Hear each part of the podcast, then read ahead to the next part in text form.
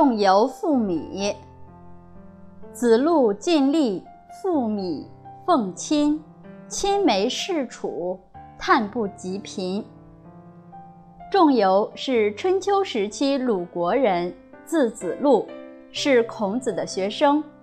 他非常孝敬父母，因为从小家境贫寒，为人非常节俭，经常吃野菜度日。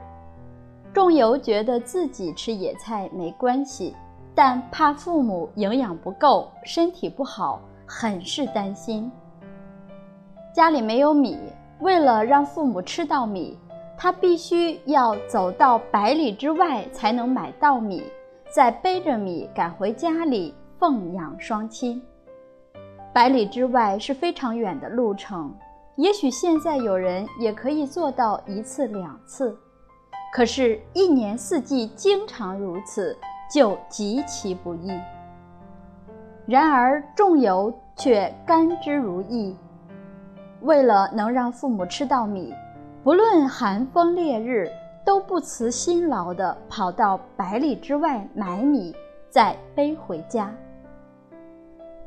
冬天冰天雪地，天气非常寒冷，仲由顶着鹅毛大雪。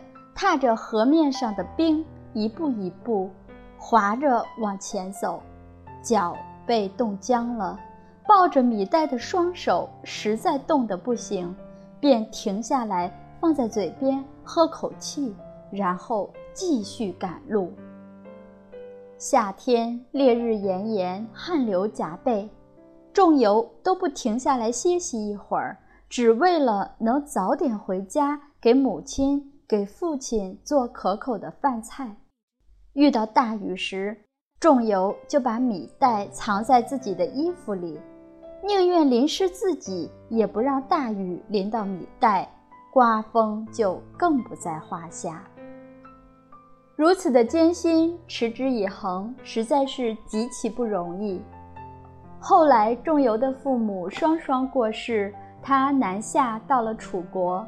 楚王聘他为官，对他很是礼遇，俸禄非常优厚，每天吃的是山珍海味，一出门就有上百辆的马车跟随着，过着富足的生活。但他并没有因为物质条件好而感到欢喜，反而时常感叹，哀伤父母早早过世。他是多么希望父母仍然在世，和他一起过这样的好生活呀！可是，即使他想再赴米往返百里之外奉养双亲，都永远不可能了。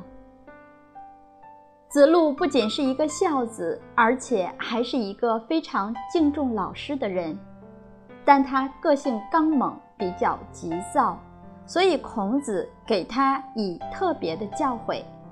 有一次，子路将要出使他国，向孔子辞行，孔子就以五种境界之事赠予子路。为政时要注意：不强不达，不忠无亲，不公失礼，不信无父，不劳无功。希望他能好好的以五种境界来警示自己。一不强不达，就是说，一个君子如果有理想、有目标，可是不能承担责任，不能坚强，不能发愤图强，就没有办法达到目标，实现理想是不可能的。所以孔子告诉他，一定要坚强。第二。不忠无亲，就是做事一定要忠于职责，否则就没有办法团结为你效劳的人。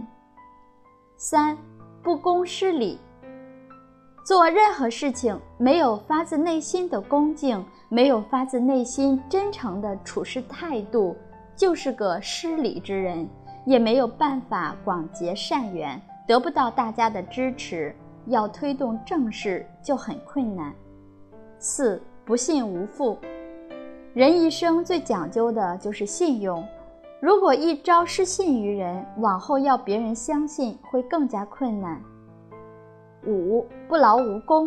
做官之人首先要以身作则，凡事要躬亲，做好典范，才能把事情做好。否则，手下的人不愿意向你学习，你如何施展你的抱负呢？子路在回魏国帮助国君平叛时，因寡不敌众，被敌人击中，帽子的带子断了，掉在地上。他从容地把帽子戴好，整理好自己的衣服，说：“君子虽死，但不能让帽子脱落而失礼。”他不幸死于魏国的噩耗传来，孔子非常痛心。自从他收子路为门生后，子路经常跟随在老师身边。